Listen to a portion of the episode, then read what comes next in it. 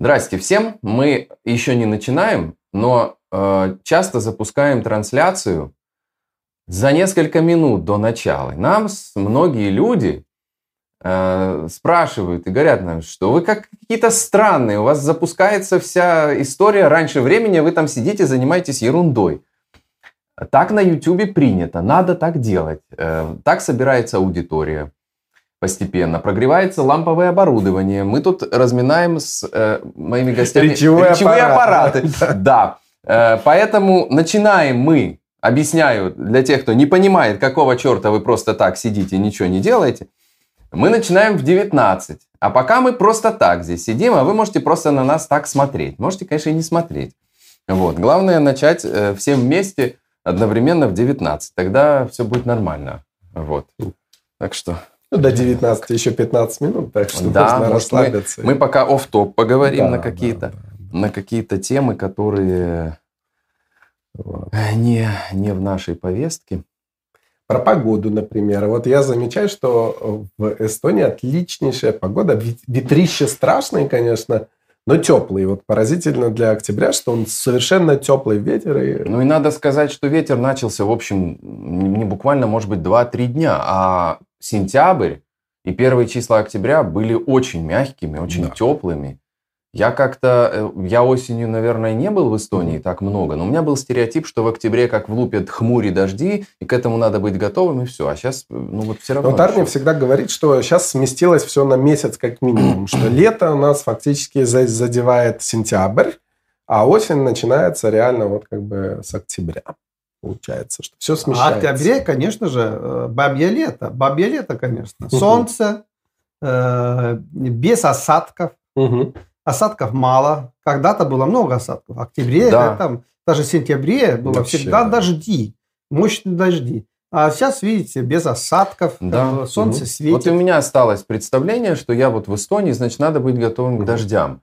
А наша общая цель, вот как бы мы тоже с Арни много обсуждали, э, через 30 лет иметь в Эстонии канарскую погоду. Да, да, да. Ну, это с- через 30 лет еще не будет. Китайские как бы, специалисты говорят, что вот 50 В общем, нам как-то надо дожить будет, чтобы Да. это застать. И этим Но- но не просто дожить- застать, а воспользоваться в полной Воспользоваться мере на себе, обязательно. значит, Да, ощутить. доживаете точно, как бы, Да. не говорите. как бы. Вы Да. видите все, Пальмы, все эти песок. пальмы видите. Да. Мы, Да. Я не вижу, может быть, а вы видите. Арни мне говорил в самом начале, когда я приехал, он говорит, тут будет Тенерифе через Да? 50 да. лет. Да, да. 50. Это китайские вот футурологи делали все эти Мгм. схемы и как бы, а, как Да. бы вычитали, что вот Ну, так вот погода меняется. общем, надо какие-то сейчас, э, если мы видим захолустные какие-нибудь куски с земли, недорогие где-нибудь на берегах, Сразу брать, сразу Надо брать, закупать да, сейчас, да, потому Делать что бунгало. вложения, бунгало заранее. да, наверное, отобьются в долгосрочной Вот. перспективе. Ну, главное, за- да, чтобы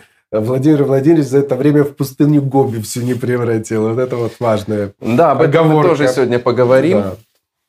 Да. Владимир Владимирович сегодня Юбиляр. отмечает Юбиляр. неизвестно сколько лет.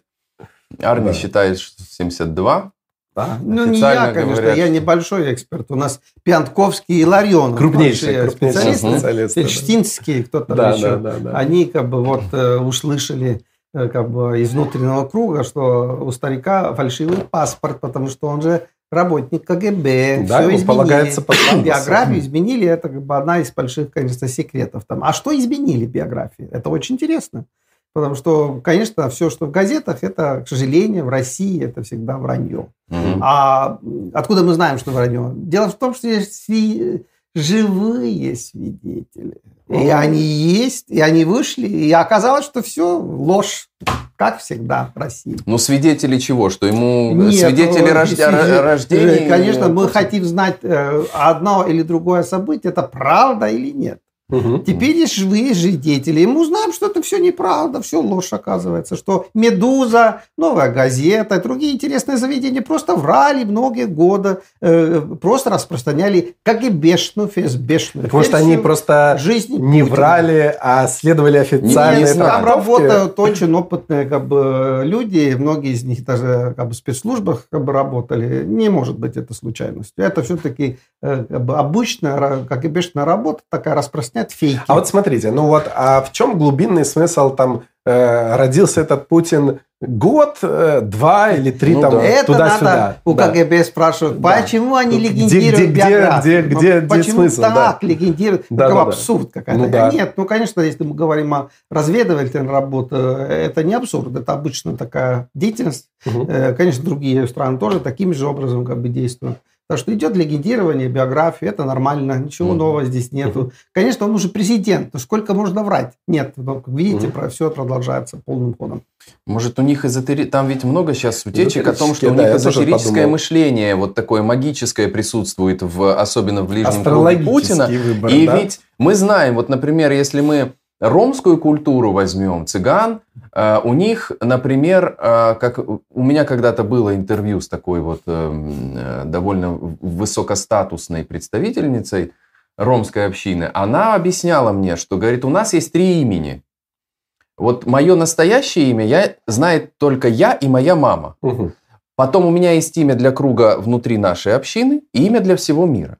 То есть те, кто не знают моего настоящего имени, никогда не узнают, и они не могут на меня воздействовать энергетически. Мгм. Так она мне объясняла. А поскольку нам объясняют, что Путин и его окружение очень э, повернуты на вот этих всех делах, может быть, у них смысл в том, чтобы не говорить там настоящую дату, настоящее там, не знаю, место скрывать, рождения. всё Чтобы порчу, порчу, чтобы не навели на, на Путина. Да, но на самом деле, конечно, как бы фальсифицирована биография Путина, это просто обычная КГБшная работа. Здесь ничего нового нету. Э, Как бы, это, это как бы человек как бы там Но она, фальсиф- рвался, она же там, фальсифицирована явно еще, когда он был маленьким агентом там в советское время, Да, да, да, чтобы конечно, тогда решать это тактические обычно, задачи. обычно С тех так пор это, Но да. видишь, он же хотел очень за рубеж, за рубеж, как бы, э, тем более идет сразу фальсификация. Ну Я да, напомню тем, кто подключился, смотрит и не понимает. э, меня сейчас, у меня сейчас такая работа. Первые 15 минут до стрима это объяснять. Значит, люди, мы включаем трансляцию немного раньше, чем стартует наш эфир, который называется «Подъё» и выходит каждый будний день. Мы просто сидим, разговариваем, здесь настраивается оборудование, здесь э, всякие происходят иногда занятные не очень вещи. Это происходит вот просто в лайт-режиме таком, э, до э, 19.00. А уже вот когда 00 минут, тогда мы стартуем. Поэтому э, спокойно, без паники, э, мы вот просто сидим, разговариваем. Вы можете просто э, слушать. А Можете я- уже писать в трансляцию перед Вопросы, чатом. вопросы, Конечно, вопросы. мы же... У меня вот вопрос. У меня вопрос. Да. Я Вопросы давно хотел Арне задать, но вот что-то вот как-то все забывал, забывал. Э, Значит, э, вот, допустим, Путин классический представитель спецслужб, кадровый офицер, и стал главой государства. И э, насколько это вообще правильно, чтобы кадровый офицер спецслужб возглавлял государство с их профессиональной... В любой спецслужбе это профессиональная деформация. То есть насколько это вообще уместно? Э, Но это неуместно, конечно. Э, э, Это неуместно. Видите, советской системе это было абсолютно почти невозможно, потому что ну, там были политики, как Чебриков, скажем. Он же просто партийный работник. Он- Какой он разведчик? Или Да. Андропов, скажем. Э, Но э, мы очень четко видим, что ельцкое время как бы, уже в середине 90-х годов выдвигают людей из спецслужб. Или, Массово. или массово. э, там два уровня. Или агентов опытных, как бы, связанных как бы, спецслужбами людей. Мгм. Э, Это называется, может называть агенты влияния, как хотите. Но Россия это происходит, они выдвигаются правительство на высочайшие посты. А следующим уже как бы сплошные офицеры, конечно. Но Евгений Максимович, конечно, он не только руководил, конечно, внешней Примаков разведкой. вы имеете. Да, в? Да, да, но, конечно же, был э, как бы сам многие годы работал как бы агентом и так далее. Все это как бы было, конечно. И, и, эм, э, но мы видим, что окружение у него самые как бы интересные КГБшники, э, как его там Зубатов был, э, как бы, был, был в царское время. Да. Зубаков был этого, фамилия этого как бы КГБшника, он был председателем парткома КГБ. И он действовал как бы в окружении этого Примакова. Вот Мгм. эти люди уже там было видно, распространяют это как бы, что Мгм. вот офицеры, офицеры, офицеры э, э, Бардюжа хотели делать Да. наследником, Ну, э, там- Николаева, который Да. тоже пограничные войска, это Да, КГБ, ну, как бы там и уже там поднимают это как бы э, этого Путина, как бы все понятно, они Так, а. Иванов такой Да, тоже да, был. ну там. все, Ну, все, Иванов да, да, это как бы был э, как бы сотрудником Путина просто. А в чем, в чем основные да. минусы вот как бы э, для такой высокого уровня государственной должности у такого рода персонажей? Э, но читала, что они опытные, они все знают, как бы, э, и, и это как бы очень выгодно, как бы, чтобы они как бы вот работали и защищали интересы России. Но на самом деле, конечно, это все как бы несерьезно, потому что толку от этого Конечно, счете ничего не было. Они знали, как бороться с Америкой, но развалили экономику. Но какая толка от них? Тогда бы оставились уже как бы там спецслужба как бы работать. Ну, да. Но ведь считается, что КГБшное образование, оно очень хорошее, оно комплексное, оно дает Нет, конечно. разносторонность. Это, это, это фантазия. Просто у Путина было юридическое образование. Это был большой плюс в его карьере. Другое дело, что-то научил там в университете, это совсем другое. А что касается КГБ, это специфическая подготовка. Угу. Как бы, ну, ты можешь заниматься вопросами безопасности, иногда даже как бы связано как бы внешним миром. Угу. Это правда. Но это все. Остальное все специфическое. Как обманывать людей, как э, врать, как бы. Ну, идеально, как был Путин. Он хорошо влиял, как бы, его подготовка на его мозги. Он как бы, как бы промывали его мозги, мало мама не покажется. Настоящий монстр получился. Ну, мне кажется, и да, это получается вот э, сейчас, вот даже вот с этой украинской авантюры мы видим задние, значит, э, зад этой всей истории, потому что, э, да, вот он повелся на всякую, как бы там, откровенную дезу от своих высоких офицеров ФСБ, угу. что там все угу. въедем, все получим и прочее, отгреб полноценную войну, на которую он явно не рассчитывал. Ну, да. Ввязался в войну, но так как его мышление не военного человека ни разу, а просто как бы как там Э, замутить, обмануть, договориться там и прочее. Блефом заниматься. Да, заниматься блефом. В результате он и войну полноценную вести не может, а как бы только калечит там кучу, кучу народу со, со всех сторон. И, с другой стороны, и договориться не может, потому что ему уже никто не верит, то есть и вряд ли поверит. И, соответственно, угу. тупик получается очевидно. Ну, вот это будет нашей первой темой в сегодняшнем стриме. Стрим, напомню, начнется в 19.00 до 19 мы просто запускаем трансляцию, сидим, настраиваем оборудование, настраиваемся друг на друга. Мне когда-то Сева Новгородцев учил, что надо проводить перед любым интервью сонастройку. Вот он говорит, мы на BBC за три часа приглашали гостей, шли с ними в буфет, и говорит, мы два с половиной часа должны были с ними обязательно просидеть в буфете, кушать, разговаривать, и только потом они у нас были готовы к интервью. Ну, разумно. разумно Поэтому мы, конечно, не так, как в те времена на BBC, но поговорить и сонастроиться перед эфиром – это очень важно. Да. Вот. Ну, а вот в западной практике были такие примеры, что вот крупные офицеры спецслужб становились лидерами? Ну, нет, э, еще раз говорю, мы должны как бы быть э, как бы очень точными. Ну, были же как бы на разных постах э, Э, там руководители немецкой э, разведки. Угу. Но, а, видите, они политические руководители, они не настоящие шпионы. шпионы да, да. Настоящие шпионы, они специфически подготовлены. Иногда получаются монстры. Их надо как бы слезить за ними, следить. Не пускать, еще. не пускать тогда. И да. не пускать никакие высокие сферы, где нужен как бы реализм, как бы жесткая угу. такая Э, как бы, понимание окружающего мира всех аспектов, в том числе экономическое, политическое. Нам же всегда рассказывают, что эти шпионы, они как раз самые трезво оценивающие окружающие Они трезво оценивают, как выжить. Это особо как бы такая стать, как бы, как выжить. Путин хорошо выживал. Да, прекрасно. Сколько на него было атак, как бы, 90-е годы во время Собчака. Он же выжил, как бы, показал свою подготовку, да. Но это чисто шпионская такая как бы, разведчик, подготовка разведчика, конечно. Для государственных руководителей нужны совсем другие как бы, характеристики угу. и понимание как бы, этих вещей. Поэтому такие неудачи. Экономику развалил. Сейчас, видишь, украинская война не идет. Как бы, Но мне да. кажется, сама, да, сама постановка вот этих вот э, вопросов глобально в мире спецслужб такая не на позитив, не на созидание, а на негатив. Разрушение. Разрушение, под, да. подкоп, там, я не знаю, да, обман. Да, А это в государственной системе да. ведет к плохим очень результатам да, по, да, по финалу. Где да. у вас экономика? Да, Что да, вы да. с ним сделали?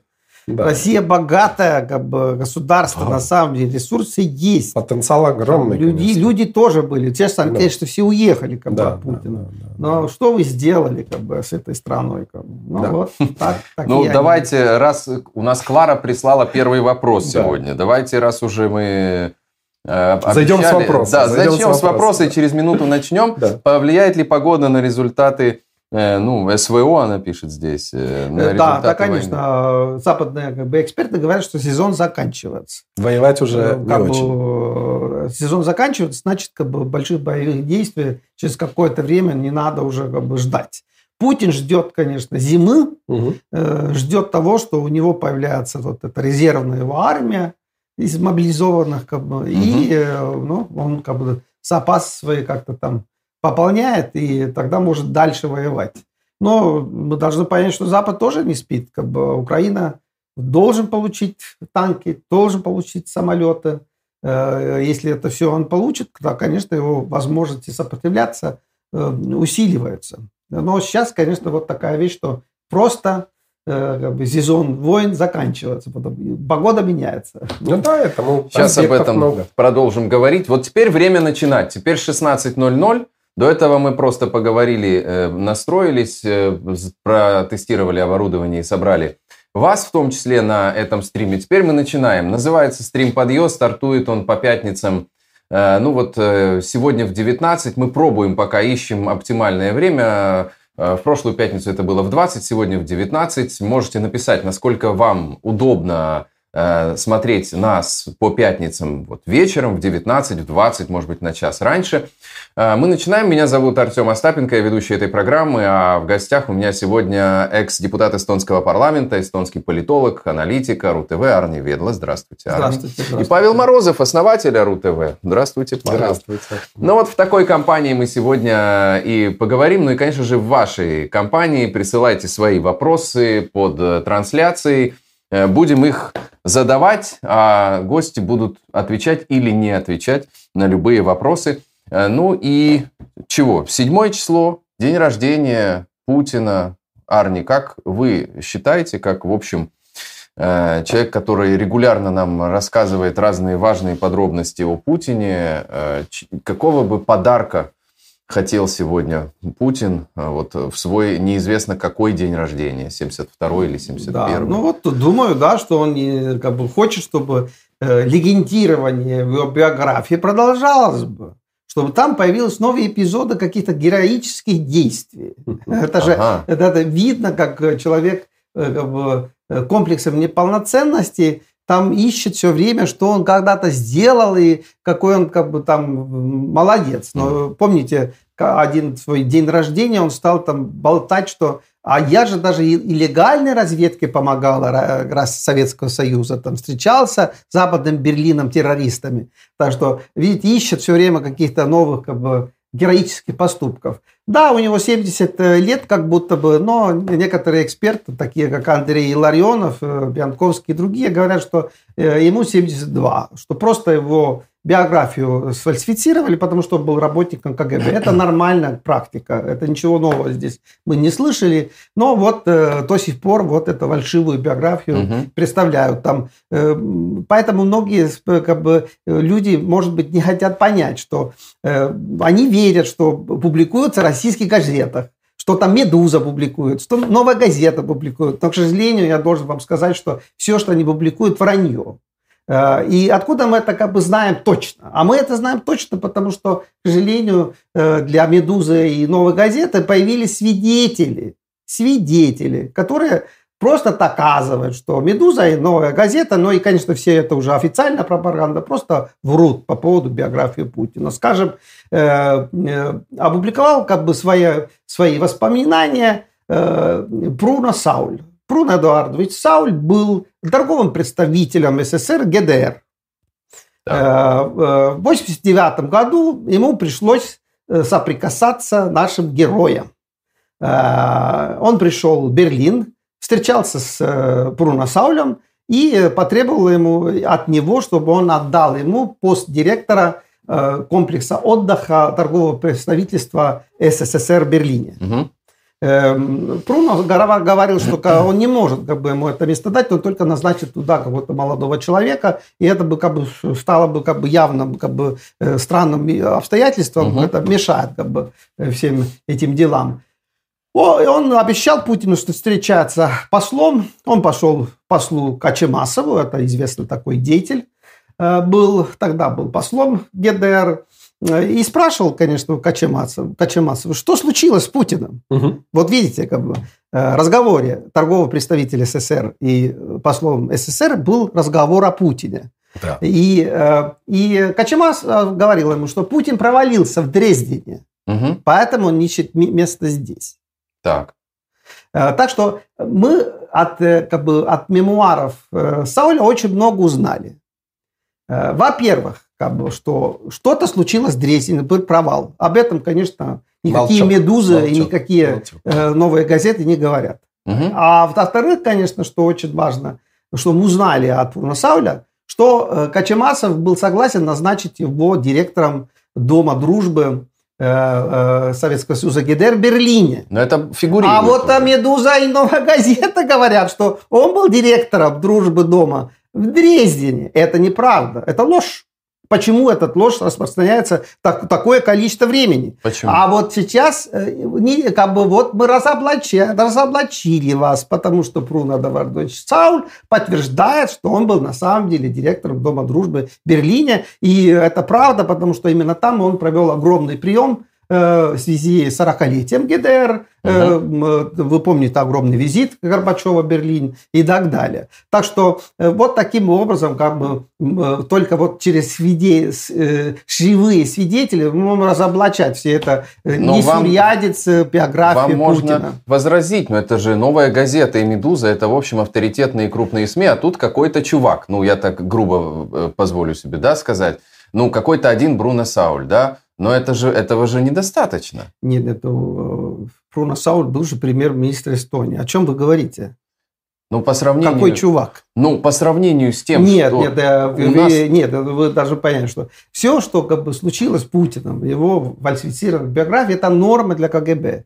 Вы берите, его назначают директором ФСБ. Берите первое сообщение о его назначении. Публиковала соответствующая статья. Каждая строка в этом статье ложь как бы, ну, мы знаем это, как бы, там какие-то утверждения, что он работал то там в Ферге, то ли в Швейцарии, Австрии. Угу. Каждая фраза там ложь. Так что это обычная такая, как бешеная вещь, ничего нового нету. Другое дело, что э, разочаровает, как бы, работа журналистов. Просто есть, э, как бы, возможность получить свидетелей. Угу. И их опрашивать. И каждый факт проверять. Был ли он там, когда был, что делал. И мы видим, что, к сожалению, российские журналисты всегда предлагают ложь. Я, я могу объяснить, Армия. То есть, э, смотрите, да. Э, до недавних пор все российские журналисты или действовали в России, или были прямо связаны с московской жизнью. Всем было известно совершенно отчетливо, как и нам, что Владимир Путин, он уничтожает людей штабелями. И, естественно, ни один уважающий себя журналист, вернее как, были люди, были. Политковская была, но угу. ее с нами нет. И я могу еще этот список да, продолжать. список. Угу. А те, кто с нами тысячи. есть, они должны этот факт учитывать. И в этом смысле это же не то, что большое такое дело. То есть, ну, с их точки зрения, ну, хорошо, ну, там Берлин, Дрезден, какая разница. То есть, угу. это, так, это не небольшой вопрос для для них с точки зрения, для вас как историка это, конечно, это большой вопрос. Для них да. это как бы маленькая Но, ну, э, строка. Э, так и случилось. Э, с первого лица или какие-то другие книги о Путине. Как это э, родилось, как бы, как эти книги? Ну, просто куратор пришел и говорил, так, что так, вот, так, так, что так. это было так. Да. На самом деле это, конечно, не было конечно. так. Все вранье. Да, да, да, да. Поэтому, э, почему это важно? Ну, вы хотите знать, там, семья Путина, там, Э, как бы, сейчас вот говорят, что вот Путин э, путается все время, когда умер его отец, когда умер его мать. Угу. Как бы смеются по поводу этого. Да, конечно, видишь, если это все как бы легендировано, как бы все, мы и не можем как бы знать угу. как бы правду. Это надо найти свидетелей, которые там будут говорить, что правда, что нет. Но берем последнюю попытку легендировать как бы семью, биографию собственную как бы семьи. Ну вот какой, нашли какого-то учителя, который говорит, говорил, что вот там э, его мама там э, как бы э, как бы там был в Ленинграде, там помирал, отец тоже как бы в больнице помирал, отец из, как бы пришел домой, там еле-еле карабкалась, пришел, а там мама уже умер, вытащили как бы на улицу, и папа, и э, он сказал, нет, нет, и, там, и отвезли там полицию, он ожил как бы. Но это явно чувствуется, что это, конечно же, просто легенда, просто угу. легендирование. Угу. Вы можете быть уверены, что отец у него был ранен, это правда. И все было правда, что мама, конечно, там была в ужасном положении в Ленинграде, уже как бы и братья как бы умерли от, от э, и так далее. Все это было. Зачем это легенда? Но это вот то, что делают. Уже вот то, то, что, о чем мы, с чего мы начали сегодняшнюю программу, что существует профессиональная деформация, угу. она уже голове. Я хотел вот эту линию продолжить угу. с точки зрения, вот человек, ему там 70-72 года, неважно, сколько-то там. Э, у него день рождения. И меня больше в этой ситуации волнует вопрос, а что у него в голове вообще вот в эти 72 года? Его всех э, волнует больше да, всего. Да, ну, очевидно. Но вот какие-то базовые да. вещи, которые волновали, волновали бы людей в его положении, угу. Ну, его, наверное, вряд ли волнует. То есть с деньгами у него давно все хорошо. Там всеми этими как бы житейскими развлечениями у него давно все хорошо. Там семья, он, мне кажется, семью как актив рассматривает. Он не рассматривает ее как семью. Это как бы эту шашечку туда, эту шашечку сюда. Это как бы в этой.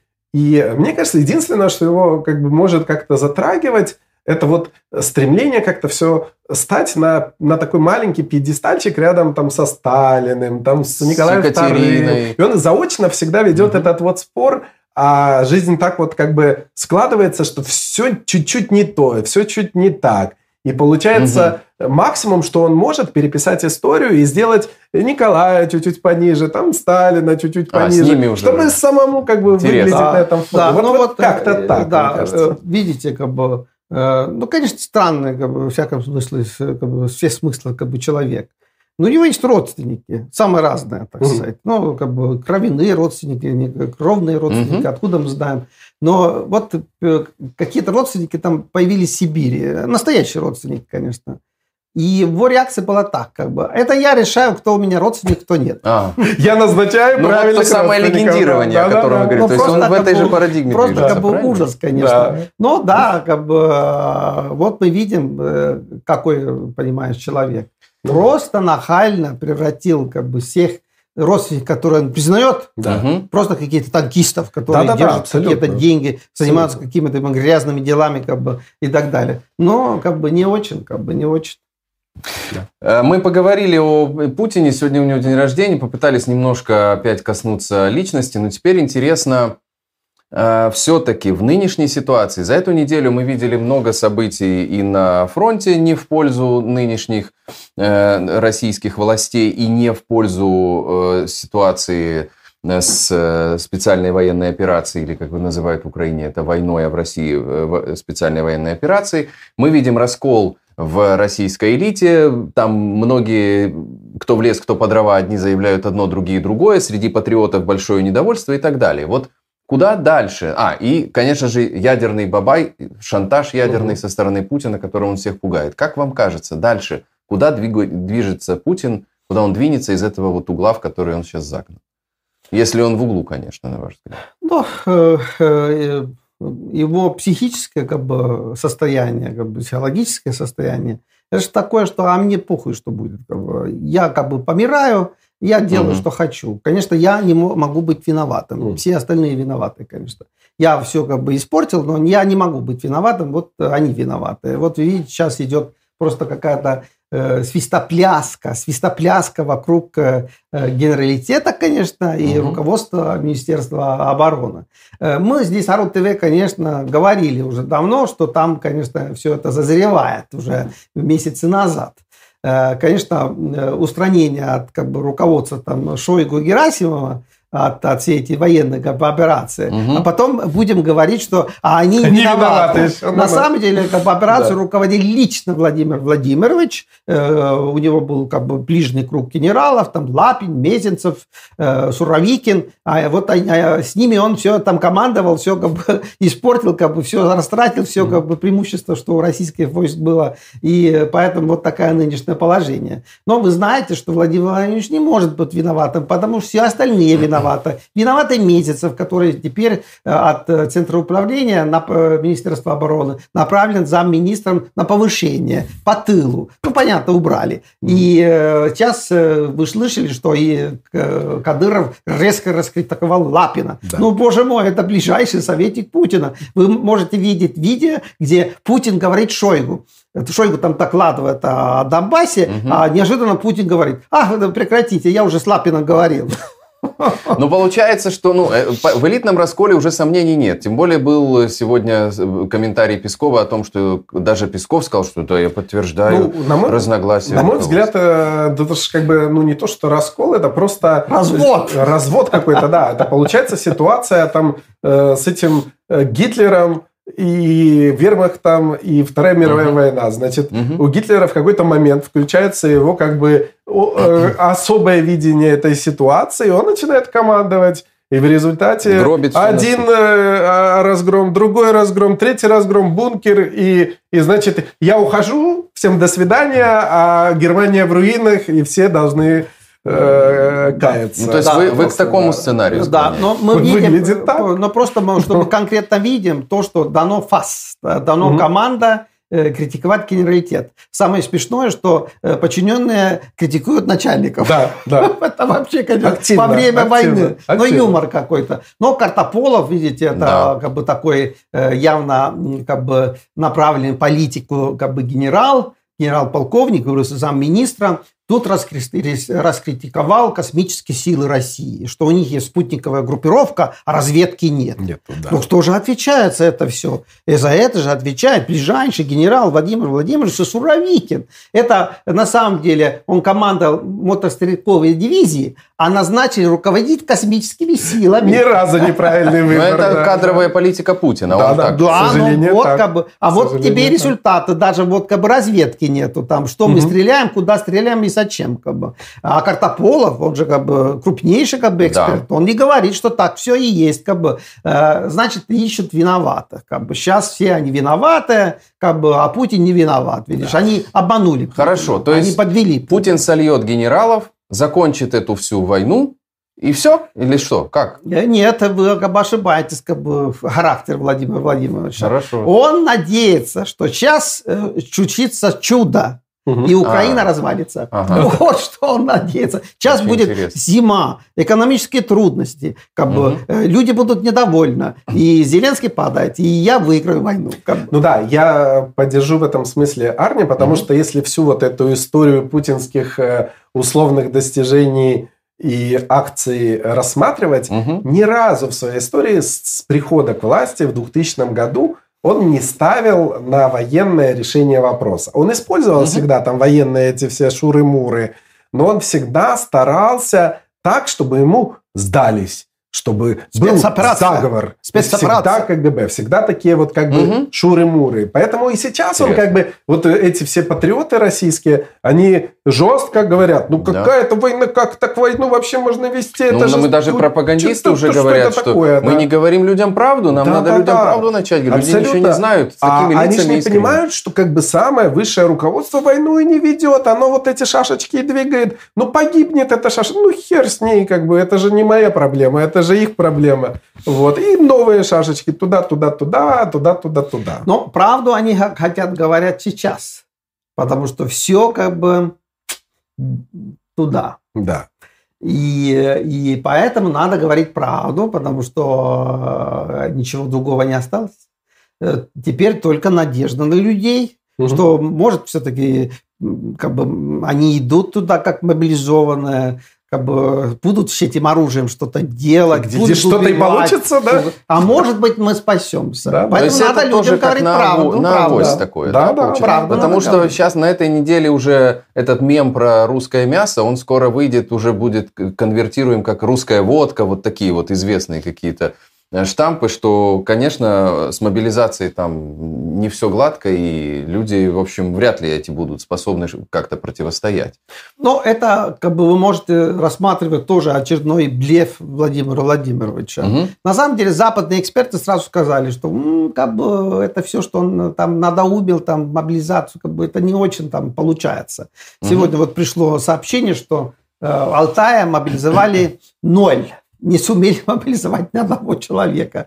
Но, э, ну, конечно, это такая э, экстремальный такой такая, пример, э, экстрим.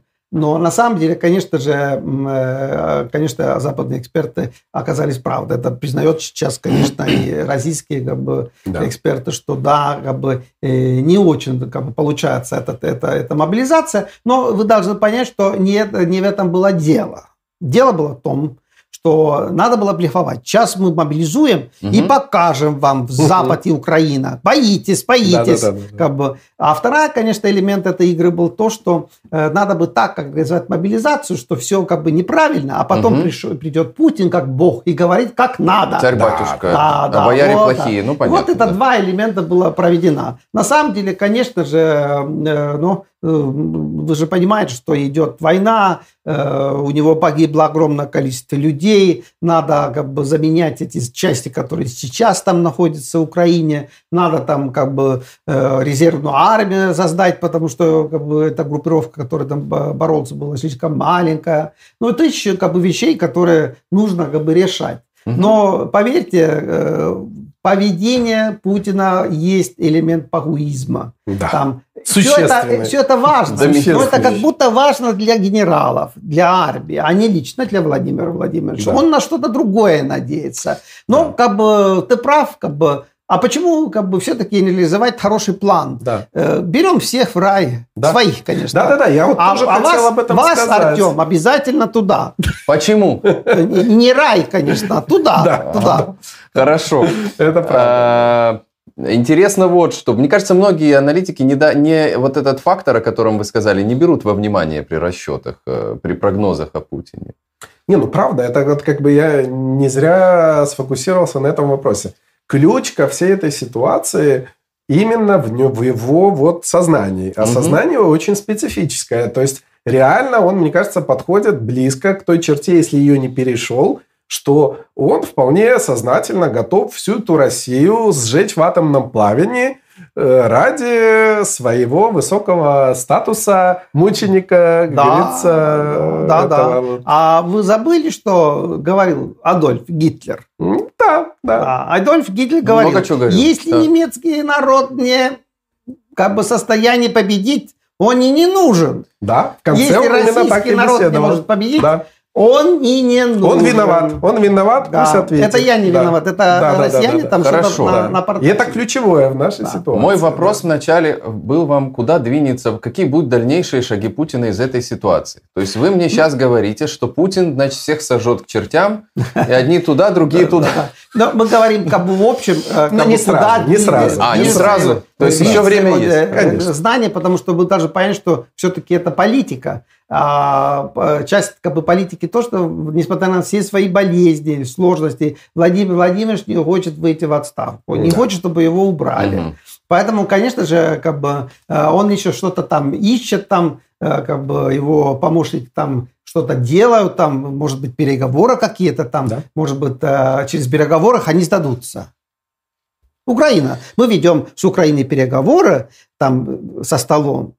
И после этих переговоров Украина говорят, да, Крым ваш, Донбасс То есть ваш. это тоже надежда на, на авось такая. Да. Не, Это не авось, это политика. Конечно Да. же, э, вы должны понять, что там но если вы э, как бы вспомните, что там Элон Маск как бы сказал. Угу, да, мы к него еще сегодня затронем. Да, но в общем-то, если мы это а, как бы думаем, как бы, то получается так, что да, там ведем переговоры, а тут э, хитрые люди нас поддержат угу. оттуда. оттуда. И да. Украина сдается, да. отдает нам Крым, Донбасс, ну и так далее и тому подобное. Ну тут Матвиенко вышла с переговорной инициативой очень мощной тут, да, вчера или Да, он же у нас как бы украинского происхождения да. человек. Да, да, ну, да. кто еще мог выступить, так сказать? Миру, Там мир, он да. раньше, конечно, совсем другое говорила. Да. А, но она вот сейчас как бы выступает как украинка там, угу. да, мы понимаем это как бы игру. Ну, то есть они так сильно хотят переговоров, что они Нет. уже в такой странной а форме. Стороны, это вот, Артем, вот вспомним 2014 э, год. То есть угу. тогда тоже за счет э, хитрой манипуляции, операции оттяпали там этот Крым, и оттяпали какую-то форму Донбасса, там ЛНР, ДНР. Угу. И что стало? И сразу мы пошли на Минские соглашения, срочно под, под, под, подтянули французов, немцев, пишем, пишем, пишем, пишем. Угу. И, в принципе, остались в прибыли. Конечно, Минские соглашения были прибылью для Путина на тот момент. Ничего странного здесь нету. Э, просто сил нету на э, наступление. Да. Нужна пауза. Это да. во-первых. А, во-вторых, конечно, есть стратегические цели, закрепить хотя бы те территории, которые да. есть угу. уже как бы мирной обстановке. Да. Так, и готовиться к новой войне. Да, да. Конечно же, уже с э, э там зимы Нового года ну, там да, мы да, готовы да, да, к новому наступлению. Как бы да. обычно это, российская тактика. Это, это больше, да, как-то вот отзывается, что. Да, я но, но, и, но говори, но ты должен понять, ну что значит то, что как бы зимы новое наступление. Но это же как бы и есть, что э, у человека в голове происходит такое, как у Гитлера, что да, вот да, сейчас да. будем как бы использовать тактическое ядерное оружие. Да, да, да, да, да, абсолютно. Так что видите, даже используя тактический ядерное оружие, это очень сложно, конечно. Роза ветров там может как бы так делать, и это делать как бы. Поэтому, э, конечно же, это не просто простая как бы вещь, но как бы э, он может подготовиться, когда у него появляется время для подготовки, он будет подготовиться это и будет снова угрожать, да. и будет угрожать в том числе ядерным оружием, конечно же. Давайте сделаем паузу на вопросы. Э, Арни спрашивает, если вы были бы президентом Эстонии, э, что бы вы сделали? Ну, такой нехитрый вопрос. Но вы были... Вот, вот. Как бы, а что... Какое первое решение было? Э, нет, ну, президент Эстонии, она как бы не, он не руководит страной. Он да. у нас церемониально такая фигура, конечно, которая объединительная такая, национальная такой лидер, но э, э, все-таки э, все решения принимает премьер-министр и правительство, конечно. Так. Э, у, у президента ограничены как бы, полномочия там, назначать там, кандидата премьер-министра, но тоже как бы исходя из, как бы, э, из, как бы, от выборов и так далее. Поэтому, конечно, Э, э, там э, лучше спросить уже, что, что вы делали, что, когда вы ставите перемены. Хорошо, давайте теперь так спросим. Да. Видите, Арни может нас пере... имеет право переформулировать ваши вопросы. Если вы стали бы премьер-министром Эстонии, у вас было бы много власти по, по сравнению да, с президентом. Да, да. Но, видите, Эстония это правовое государство, действуют законы, угу. так сказать, есть форма как бы правления. Эстония, вот форма правления это коалиционное правительство. Действует как бы в Эстонии демократия, много партий, так что, если вы думаете, что там премьер-министр как бы единолично принимает какое-то решение, то это ошибка. Принимает решение правительства. Просто премьер-министр конечно, руководит, конечно, деятельством правительства, угу. но тем не менее надо иметь э, как бы согласие других как бы участников правительства, чтобы хотя бы какое-то решение принимать. Так что, но не знаю, что я предлагал бы своим партнерам, там, что, что является Эстонией самое главное сейчас. Конечно же, инфляция. Эстония сейчас очень высокая инфляция, mm-hmm. одна из самых высоких в Европе, 25%. И надо думать, что как бы, делать дальше, э, как бы, что можно делать, когда цены на энергоносители резко повысились, и которые и тащат как бы, этот, этот, все вверх. Это, да. это, это, это цены все, все вверх. Но, угу. тем не менее, у правительства всегда есть э, возможность уменьшать как бы, количество денег, Э, конкретном государстве, скажем, провести еще раз какую-то приватизацию э, каких-то госпредприятий, забрать просто людей угу. излишние деньги, чтобы давление на потребительский рынок было бы поменьше. Но я говорю, что э, это, конечно, такая специфическая тема, это всегда надо как бы обсуждать и обсуждать. Но вот э, первая, конечно, мера сейчас, что Эстонии нужно, это, это меры против инфляции. Экономика. Э, Сергей спрашивает, а, Павел Морозов это тот человек, который всегда был за кадром? Да, Вот. всегда был за кадром. Да. Что-то решил вылезти, да. Ну, хорошо. Э, Ну, давайте, наверное, к Маску перейдем. Э, Что случилось с Маском? Меня, так- я так бы этот вопрос сформулировал.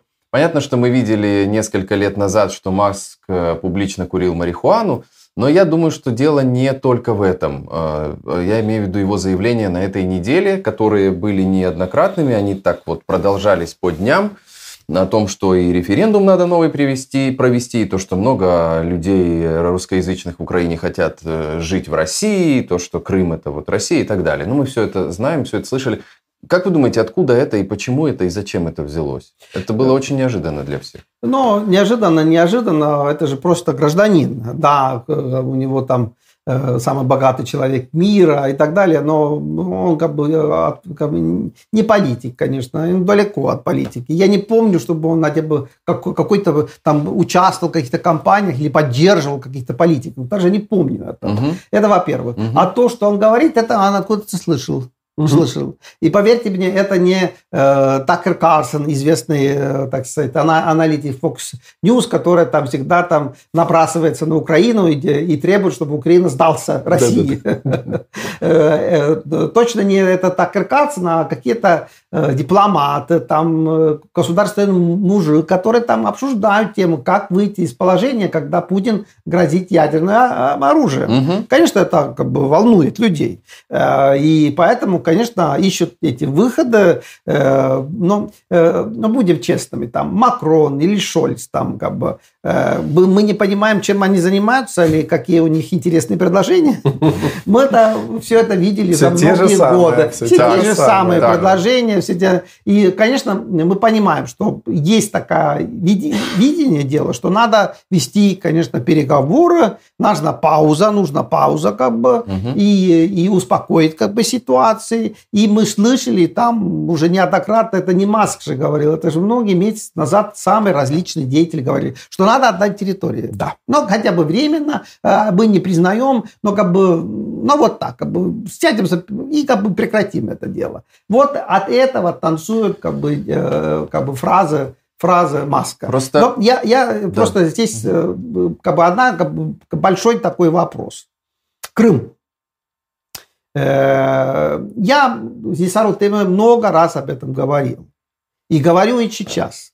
Конечно же, то, что Хрущев передал Крым Украине 1954 года, это называется преступление коммунизма. Это правда. Мгм. Но украинцы не должна волновать, что там делал Хрущев. Э, Российская Федерация признала э, международные Границы границы, Украины. Более того, было принято все решения парламента России, ратифицировано. Мгм. По Э, закону. Нету никаких проблем с границами Украины. Ну и Будапештский меморандум еще Но не, об этом уже не- даже не вспомним. Как бы. Все сделано, чтобы вот э, Украина была в таких границах, как она была. Мгм. И, и все правильно. Какой тут Хрущев? Хрущев уже прошлое. Мгм. Все. Другое дело, что да, мы можем говорить, что да, как бы там Хрущев там э, совершил преступление, но это не важно. Нынешняя ситуация совсем другое. Э, мы имеем, э, так сказать, э, членами ООН, признанными границами, и, конечно же, все действия России – это нарушение международного права. Вот это как бы основа, о чем мы говорим. И э, поэтому Элон Маск, конечно же, ошибается. Это одно дело, что там э, кто-то Мгм. там, что-то там в прошлом было, это одно. Но сейчас совсем другая обстановка. Мы имеем дело военной агрессии, мы имеем дело с оккупацией, аннексией территории суверенного государства. Поэтому нам эти как бы, вспоминания там вообще как бы, ничего не стоят. Сколько людей убивали как бы, абсолютно как бы, без, безвинных. Поэтому э, здесь Маск, конечно, просто хотел в Твиттере с одним как бы фразой как бы все как бы там что-то сказать. не получается, конечно. Это, это не надо делать. Но другое дело, что да, мы понимаем, что э, есть там всякие идеи, там, э, как эти переговоры, которые могли бы быть между Украиной и, и Россией, должны так двигаться. Мгм. Там, ну, хорошо, там, вот есть этот Донбасс, Луганск, сделаем еще один референдум, теперь уже под, э, как бы, патронажем ООН. Да. И, и надеемся, что вот якобы там народ скажет, э, вот, что, что не хотим присоединиться России. Ну да, такого не Но- будет, Но, конечно. э, ко- конечно, это сверхнаивность. Мы уже понимаем, что там как бы, военная администрация и, и- и люди там, как бы, э, э, будьте уверены, они просто даже не идут на выборы. Ну, и там и людей не, мы не, Не знаем сколько, мы не можем понять Там- вообще, там, сколько их да, там осталось. И, и ты прав, если хотя бы какие-то люди нужно показать международным... Привезем. Привезем, Привезем. из Ну, Ростовской безусловно. области. Ну, тогда зачем под конечно. эгидой ООН проводить Ну, референдум? как Уже Маск провели. это не понимает. Не, Но я ведь думаю, видите, Павел, вот- какая наивность. Вот Я- что, что я надо добавлю было сделать с ситуацию. Маском, чтобы он... Не-не-не, ну тут надо, во-первых, понимать, э, что как бы мы воспринимаем Маска там действительно как вот такой большой а, одинарный персонаж, такой ну, Мгм. богатый, сумасшедший чувак, Мгм. который ракеты запускает, электромобили делает и прочее. Да. На самом деле он же как бы тоже, э, э, скажем, фронтмен какой-то большой пиар-машины, огромной, которая работает на весь мир. Интересно. И каждое слово его Твиттере стоит миллионы, если Да, не это миллиарды. правда, конечно. И, соответственно, просто так, конечно, он ничего как бы вести не будет. Да. С одной стороны, я согласен с Арни, что как бы явно это такое прощупывание позиции на тему, э, где же вот этот вот как бы переговорный консенсус должен Мгм. быть. Это совершенно понятно. Но, э, как и в любых таких э, мощных операциях, это же может как бы быть сочетанием всяких факторов. Мгм. Соответственно, его личных, персональных, даже меркантильных. То есть, возможно, он хочет еще, как он любит, э, э, торгануть своими акциями. Закинуть мулечку, выкинуть мулечку, Ну, продать, купить. история была. У него Возможно. же упали акции перед Ну, это заявлением. у него Там- не первый раз. Он же как бы этим занимается, э, скажем, уже сколько лет. Мгм. Во-вторых, то есть тоже может быть немножко такая конспирологическая история, но э, я не исключаю, допустим. У Маска одна из крупнейших в мире частных группировок спутников на Да. орбите. Скажем, если уж задаться целью, э, Россия может ему существенно подгадить, подсбивав его эти спутники, и так как они не, не государственные, то последствия будут гораздо меньше. И Мгм. он наверняка не, не очень хотел бы как бы встревать из-за этого на миллиарды долларов э, в свои риски. Мгм. Тоже возможно. Но я не утверждаю, но возможно. И куча таких маленьких причин.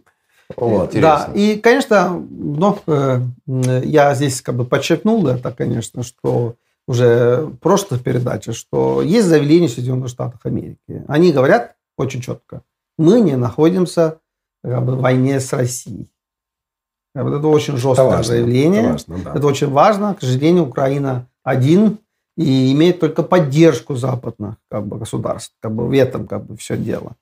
Поэтому что происходит? Э, Конечно, происходят тайные переговоры. Они происходят все время, и э, многие там нас иногда обвиняют, что конспирология, конспирология. Нет, к Мгм. сожалению, это заявили Соединенные Штаты Америки сами, что Официально. да, они вот постоянно ведут контакты с Россией. Ну, э, какие контакты? Что мы видим? Как бы, а, мы знаем, что они там говорят. Но, честно говоря, я когда-то даже знал, что там Ушаков плел американцам э, там по поводу там Эстонии, Эстонии там Ушаков, как вы знаете, такой представитель Путина, Мгм. вел там э, в Вашингтоне все время переговоры там Так. американцам уже давно-давно. Как бы. Э, Вот даже я знал, что он там плел. Но ныне мы видим просто результат. Какие результаты? Ну вот видите, тут пару дней, и за пару дней, во-первых, сняли санкции с российских удобрений. Было? Было. Было. Э, Сняли э, санкции с российских алмазов. Было? Было, как бы. Ну вот вы видите, что происходит. И, конечно же, м, мы как бы должны как бы понять, что, конечно же, идет контакт и по, по, по той как бы, э, как бы линии, что касается украинских событий уже в военном смысле, конечно. Мгм. Вы видите, что там какие-то представители Генфа российские недовольны, как бы, что Украина не хочет переговоров. И это вот очередная вещь. Вы спрашивали, что там Матвиенко все время там болтает? Да, да. Он хочет показывать, что Украина виновата, что он хочет войну, не хочет переговоры а мы вести. голуби мира. И, да, такие, мы да? голуби мира. Идет обычно разводка путинская, конечно, но разводка-разводка, но есть и конкретные результаты, которые вот вы уже видите. Поэтому, конечно, Э, международного общества надо быть на чеку, конечно, в связи с, с этими всеми делами, что есть там какие-то э, какие интересы Мальты, которые говорят, что ой, а мои танкеры э, Пустые, тащат, нефть не тащат. Тащат, тащат да. российские нефть, я не могу тут никаких санкций на, поставить на эти танкеры угу. и так далее. Все время такие вот вещи и проблемы. Так что вот если мы думаем, что говорит Маск и в чем там проблема, вот проблема в том числе в том, что э, от международного как бы, общества закрыты тайные переговоры, которые ведут некоторые западные как бы, государства с Россией. Да. И, и, конечно же, мы просто видим какие-то результаты этих тайных переговоров, угу. но в конечном счете это, конечно, может влиять на то, как э, все дела будут решаться, в том числе, как бы слышим, что давайте ведем переговоры о том, что как бы э, там прекращаем как бы, военные действия и как бы, но не признаем территорию, которая остается России, но и не требуем, чтобы там он убрался. Да, да, да, То есть опять к замороженному конфликту. Ну, да, конечно. Да. А, тогда заявление Зеленского, которое сегодня прозвучало о том, что там э, западные НАТО должно упреждать ядерный удар России, а не на его реагировать, это тоже встраивается вписывается в эту канву. О непримиримости украинской позиции, о том, что Украина не будет э, сдавать ну, позиции. Э, как бы он украинский президент, э, он может делать любые заявления. Но иногда они как бы такого провокационного характера, многие не понимают как бы этого поведения, критикуют это поведение украинского руководства. Угу. Лучше бы как бы помогали больше своим э, вооруженным силам, как бы, а вместо того, чтобы болтали бы. Но э, это его право, он может болтать, что хочет. Угу. Но, конечно же, что касается ядерного оружия, это проблема. И надо все делать так, чтобы не пугать, конечно, западное сообщество, которое может как бы и переменить, как бы свои, э, переменить свои взгляды по поводу войны в Украине. Здесь надо быть крайне осторожным. Но что касается ядерного оружия, ну, как бы есть НАТО, она как бы есть оборонительный союз, она готовится всем угу. событиям. Э, вы слышали только-только, что Польша там все как бы готовится к этому, что может быть какой-то ядерный удар. И вы слышали более того, что на месте были самые высокие американские генералы некоторое время назад, которые да? под, как, как бы проверяли готовность да. всей этой как бы вещи. Так что она ну, готова. Да, готова. Про, про Зеленского я бы добавил еще такую историю, что мне кажется, вот э, после начала войны, вот прошло там полгода уже больше, э, он попал в некоторую такую политическую ловушку, потому что он всегда должен бежать немножко впереди паровоза, потому угу. что украинское общество, понятно, на патриотической волне, оно нацелено на победу, да. оно хочет э, корневого решения этого угу. всего вопроса, угу. и он всегда должен в этом смысле прежде всего играть на украинское общество, даже в своей внешней политике, ну да. а публично особенно. И всегда его ближайшие конкуренты, вот эти вот как бы успешные армия украинская, которая воюет и приносит реальные... Но и это он чуть-чуть многом... должен играть Хотя это наносит э, ну, достаточно существенный внешнеполитический ущерб. Но это основа его рейтинга сейчас. Да. У него на этом да. базируется его да. высоченный Но, честно говоря, да. рейтинги Зеленского нас не интересуют. Нам, конечно, интересует то, чтобы как бы, Украина мог себя защитить да. от российской агрессии. Вот что нас интересует. А там рейтинги Зеленского там... Но его... Я думаю, что его, его рейтинги вот, я это и хотел а, Зеленского вот, интересуют рейтинги Зеленского. Нас рейтинги Зеленского вообще не интересуют. Э, идите своими рейтингами. Просто там, мы, же, мы, мы же пытаемся мотивацию его тоже да. понять. Я думаю, что в его системе мотивации, его команды, там тоже не только страну спасать. Все-таки он же политик. Надо жертвовать собой, товарищ Зеленский. Надо жертвовать собой. Идет война. Вот этот кусочек надо вырезать и пустить у нас как э, шот на, на, да. на репите на 100%. Да. Арни, как поживает Херман Сим после освобождения? Задают вам такой э, вопрос. Ничего не слышно. Он пенсионер, конечно, в возрасте у него были и болезни, конечно, уже перед тем, как его арестовали, там, там многие говорили, что у него был э, все-таки комплекс э, такого преследования. Угу. Ну, угу. всякие такие болезни. Так что старый э, пенсионер сейчас, конечно, э, он, он, он живет в Эстонии, он не уехал как бы в Россию. Э, потому что, почему я об этом говорю? Потому что э, когда он как бы э, шпионил, тогда российские кураторы обещали ему, что дадут генерала, он будет генералом угу. российским, ну так. и дает там как бы все возможно, там награды и пенсии, конечно. Угу. Ничего этого не случилось, конечно. Так что вот как бы живет он своей женой, жена у него тоже была, работала полиция, вот как бы спокойно как, живут после как бы того, как он вышел, как он как бы, наказание как бы там отработал там в тюрьме. А я напомню, что вот Герман Сим, это же известнейший российский шпион, в Эстонии угу. шпионил, шпионил, крал секреты НАТО активно. Его нашли в какой-то момент, задержали, он посидел уже, все свои как бы грехи отработал и вышел. Но, опять же, ну вот мы удивляемся, что как бы Россия генерала не дала и ничего как бы не отблагодарила. Ну, это обычная обману. работа, мне кажется. Но, с другой стороны, вот на фоне того, что э, десятки тысяч людей готовы сгноить в этом да. пекле Донбасса, о чем мы удивляемся? Ну, да, как, да. Какой иной но, судьбы можно ожидать? Но Эрман Сим, у него такая была судьба, что все-таки эксперты говорят, что он был завербован КГБ уже в 1978 году. Угу.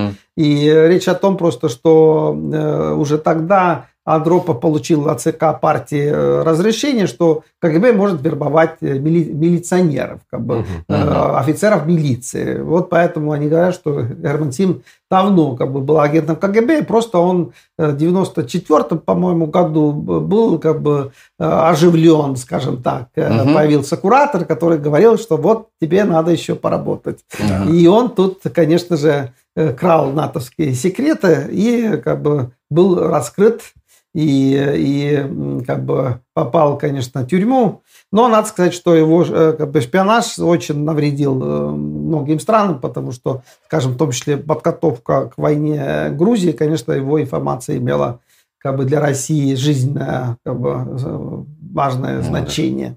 Но что говорит? Это просто говорит о том, что да, э, вы хотите, что Россия бы не действовала, а Россия действует, везде шпионы, везде как бы предательство, и мы должны это, конечно, учитывать, но мы видели, э, какая это уровень этого как бы, дела и размах, скажем, Украине. Мы же что это видели. Украина бы не оказалась бы, конечно, в такой положении, да, если к сожалению, бы такое количество предательство да, не было. Было на, на очень высоком уровне, увы. А, Клара задает вопрос в окружении Путина огромное количество людей с украинскими фамилиями. Как, на ваш взгляд, они влияют на ситуацию или не влияют вообще? Людей с азиатскими фамилиями там, к сожалению, мало.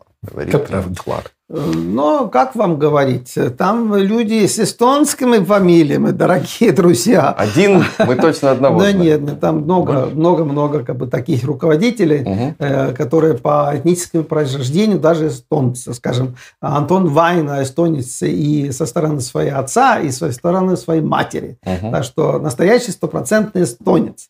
Э, ну вот один из любимчиков Путина, это такой главный Э, эпидемиолог как бы России, там боролся с всякими там заразами, назначен э, президентом Коми, Уйба, Уйба. Угу. Но и бесконечно могу вам привести примеры всех этих руководителей, которые эстонцы. Что-то там он их назначает. Как бы. Но вы удивляетесь, что он там назначает украинцев. Конечно, э, там у украинцев могут быть очень интересные фамилии. Угу. Видите, Владимир Владимирович такая как бы странная привычка. Он думает так в ходе войны тоже это видели. Какие там генералы там, какая-то там, э, что они как бы гениальны. А я назначаю вот Сидорова, и он все как бы, а и он тоже справится. Как бы. Да. И так и было, конечно, там у него э, как бы был такой как бы эпизод, надо было найти начальника по коррупции. Ну, ему предлагали там как бы генералов, которые имеют опыт, опыт работы, да, там, да, важно, да. не годился. Вот ты не, не хочет, понимаешь. Наконец-то он нашел фамилию. Вот этот полковник. Вот он годится на коррупцию. Полковник плохой. Да, да, и он назначен, его назначили заниматься коррупцией в Кремле. Вот у украинцев тоже всякие интересные фамилии. Как бы он вспоминает там какие-то события, видите, как он говорил там, что что э, во всем виновата э, как бы э, Сухевич. Сухевич, в чем виноват? Сухевич, это Сушкевич, Сушкевич, белорусский бывший а, руководитель Он попутал с а, а он лидером. Время Сухевич, Сухевич да. говорит. Так что вот видите, как у него ассоциации возникают, да, да, да. там самые разные. Да, да, да. И ну, вот так что вот э, украинские фамилии. Конечно же, он там вспоминает как Бандеру, там какого-то там Мазепу какого-то, ну вот и назначает на посты. По-моему, Иларионов или кто-то в докладе говорил, что Путин, когда работал в мэрии, поскольку э, ему по должности приходилось общаться с большим количеством людей, он не мог все фамилии запомнить и находил какую-то черту в человеке и давал кличку, ну, сам внутри себя там прозвище, чтобы просто с человеком ассоциировать фамилию и запомнить. Может, это у него вот оттуда? Да, да, да, вы правы, конечно. Это да, все выглядит очень странно, конечно и как бы не по государственному, прямо скажем. Но, э, видите, конечно же, Россия, там живет огромное количество людей э, украинского происхождения. Угу. Но, конечно же, они давно были как бы властной структурой, особенно много их выдвигали во время Леонида Ильича и Никиты Хрущева. Как угу. бы все нормально, как бы они там есть. Как бы. И, но не знаю, там, может быть, тоже Путин надеялся, что это играет какой-то роль э, войне, которую он э, начал. Как бы. Ну, конечно, не играл он никакой роли, но, э, думаю, даже наоборот, конечно, да. люди, которые все-таки имеют родственные отношения к Украине, просто ужаснули, что Путин там происходит, э, делает, как бы, и, и как бы убивает людей, как бы, просто невероятно. У Арни Ведла есть свой персональный канал, он называется «Не врать». Вы можете на него подписаться, найдя ссылку на канал в описании к этому стриму. Там Арни уже сольно, более подробно рассказывает взгляд на текущие события. Так что, э, думаю, вам он э, будет тоже не безинтересен. Присылайте свои вопросы в чат под этой трансляцией. Я буду задавать их нашим гостям. Во второй части стрима можем чуть больше времени уделить вашим вопросам. Ну и для того, чтобы наши трансляции, наш проект под ее становился лучше, ставьте лайки. Это существенно напрямую влияет на качество нашего продукта. Давайте перейдем к газовой истории. А, ну, понятно, про взрывы на газопроводе тут как-то как заминается эта история. Она вроде довольно масштабная, но отклик э, довольно слабый на нее. Но вот мы слышим, что Нидерланды говорят о возрождении добычи с месторождения Грёнинген, которое огромное и которое до сих пор было заглушено, потому что там то ли землетрясения вокруг огромные, то ли местные жители жалуются, а это демократическая страна, вот они не хотят местных жителей, значит, тревожить. Там же парная новость есть параллельно о том, что эмир э, Катара как-то резко уехал из Чехии, потому что его не пригласили, а вроде бы он хотел, не пригласили на саммит, а он хотел продвигать там, а, значит, свой газ. Вот что вы об этом думаете? Э, можно ли говорить о том, что если Грёнинген откроется, вся, весь этот путинский газовый шантаж в общем, заканчивается, потому что газ будет для Европы в достаточном количестве. Э, да, это такая как бы поразительная как бы история. Люди верят в сказку. Они верят, скажем, что Россия какой-то очень крупный производитель нефти. Это не соответствует действительности. Или там верят, что как бы, есть только российский газ, никакого другого газа нет. Откуда вы это выбрали? Э, э, что касается Европы, вы сами видите, что здесь происходило зеленая революция, мы закрываем атомные электростанции, да. закрываем угольную промышленность. Ну и, конечно же, там где-то там еще там какие-то проблемы. Вот видите, огромное нефтяное поле там в Грёнингене. И вот э, мы говорим, а мы закрываем его, потому что, да, там мелкие землетрясения, даже аппарат не показывает, но очень много как бы. И да. давайте закроем. Ну, зачем это как бы? У нас есть дешевый газ из Газпрома. Угу. Она же дешевле, этот газ газ из Газпрома. Давайте как бы заменим все это как бы э, газ, который у нас есть, э, российским газом. Э, а еще там э, так получается, что Газпром-то согласен тем, что не Газпром продает этот газ, а местные как бы бизнесмены, Посредники. как бы, ой, как бы еще там э, хорошие прибыли появляются. Угу. Но вот такая вот ситуация была и в Европе. Но думайте два раза.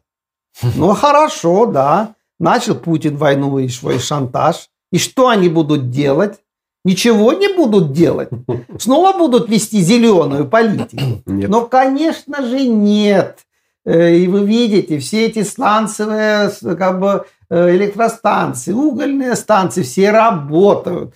Уже там, сейчас можно да, сказать, они и работают. все, там Франция говорит, что вот еще а, там 25 да. этих э, атомных электростанций будет строить, как бы. И все эти разговоры. И как бы вы думаете, что э, когда это как бы должна случилось бы это как бы время, когда там они будут говорить, ну тогда как бы там есть эти землетрясения, но все-таки газ нужен, нужен. Надо как бы все-таки это газовое производство начинать.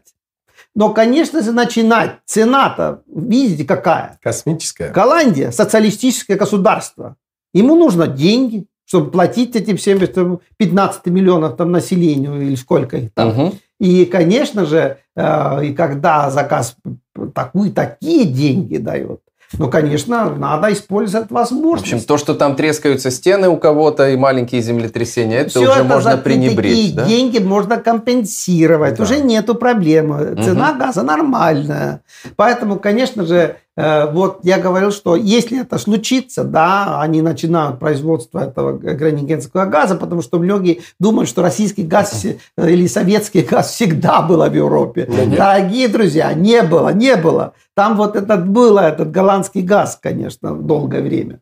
Э, но хорошо, если они все это начинают там, это, конечно, прекрасная новость для Украины, это прекрасная новость для Европы и очень плохая новость для России, потому что его возможность газового шантажа как бы исчезает, конечно, потому mm что это такая огромная залежи там Грёнингена именно находится, как бы, и, и, конечно, здесь было бы, э, я бы даже сказал, что это как бы приблизил, как бы приближает, конечно, как бы очень быстро конец войны, даже вот так сказал бы. Каким образом? Ну, то есть какая э, Просто цепочка? у Путина нету средств, чтобы влиять на Европу, потому что этот газовый, как бы тролливали, это почти последнее, что у него было. Есть, конечно, еще какие-то нефтяные дела, но видите, э, там тоже такая же вещь, как газом. Многие думают, что вот как бы нефти тоже нету. Что там только вот э, там Саудовская Аравия производит нефть, но угу. чуть-чуть там Россия еще. Да. Э, боже мой, нефть есть везде. Африке, Южной Америке. Вот видите, там ОПЕК принял какое-то решение там по поводу нефти. А тут Америка заявляет, что будем как бы заворачивать санкции по нефти, как бы, что касается Венесуэлы. Угу. Это конкретный ответ. Это уже есть эти заявления. Да, это вчера как бы это все они заявили. Угу. Так что всегда как бы в мире э, есть как бы возможности э, изменить ситуацию. Америка этим занимается сейчас, занимается Европа. Э, и поэтому эта ситуация не так однозначна, как люди думают. Но берем как бы вот конкретно вот пример. А в чем интрига вот в Чехии была? Почему да. принц Катара откланялся раньше? Да, да. Ну вот э, именно э, мы видим как бы все это э, как бы балет, как бы, или как вы хотите, там, мировой политики. Угу. Конечно же, и Путин надеялся, и Эмир Катара надеялся, что они так там свихнулись на своей зеленой политике Европы, что они никогда они уже не будут трогать э, железо, угу. газовые железы. Угу. Но на самом деле, конечно же, э, было видно по поведению голландцев, что они ждут момента. Угу. Понятно, что они хотят получить хорошую цену. Это самое главное. И они ждали этого момента. И вот сейчас вышли. И все ахнули. Как? Они уже не ведут зеленую политику. На самом деле, конечно же, они ошиблись. Особенно ошиблась, конечно, катарский мир. Угу. Конечно же, он занимался тем, что там ходил по Европам, там, э, там что-то обещал, взял свои обещания назад, шантажировал это европейцев, надеясь, что, конечно же, э, вот его газ единственная возможность для Европы. И, эм, но он приехал, конечно, в Прагу, встречался с президентом и премьер-министром Чехии, хотел участвовать там в саммитах Европы. Почему? Ну, чтобы рекламировать свой как бы, газ. А тут вам и сообщение, что у вас газ вообще не нужен. Что потому что если будут добывать газ в Гренигене, все, как бы, этот, как бы, катарский как тоже как бы, не очень как бы, важный элемент. Так что э, его не пригласили уже на саммит. И Эмир, конечно, остался очень недоволен, немедленно уехал из Чехии. Ну да, особенно для восточного человека такой жест, он, конечно, ну, жестковат. Как-то его так прям сильно. Э, но, э, честно говоря, вы же помните, что э, с катарским эмиром вели серьезные переговоры долгое время. Мгм. Но что-то там как бы не получилось. Мгм. Почему не получилось? Как бы, э, надо у эмира спросить. Хорошо, Грёнинген, то есть решения, как я понимаю, еще нет по добыче этого, но она, оно потенциально очень, его ве- вероятность велика. Очень. Ну, Если похожая история, вот я вам случится. напомню, э, была э, какое-то количество лет назад, когда была э, при- примерно похожая история в США. У них были огромные нефтяные резервы, своя добыча нефтяная шла на пополнение этих резервов. Мгм. И свое потребление они предпочитали компенсировать за счет закупки нефти там, в той же Саудовской Аравии, там, и Венесуэле, и где Мгм, угодно еще. Но в какой-то момент э, ценник на нефть достиг определенного уровня, и сразу стало выгодно, во-первых, э, эту сланцевую нефть добывать э, в Америке, во-вторых, и распаковать эти резервы, попродавать тоже.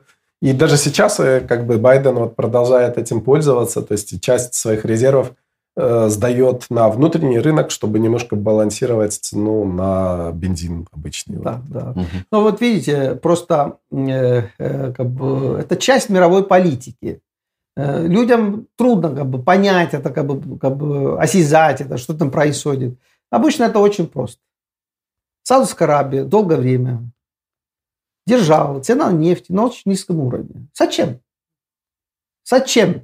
Чтобы разорить все эти своих американских конкурентов. У которых, если цена ниже, Да, им у них все встает чтобы сразу. разорить, и, а, так сказать, остаться как бы э, с монополией, Мгм. понимаешь, на это все Мгм, вещи. мгм. Э, Но теперь как бы эта политика оказалась как бы никудышней, она не сработала. Поэтому, видите, как бы они э, уже другую политику ведут. Там огромные цены, как бы, чтобы получить прибыль.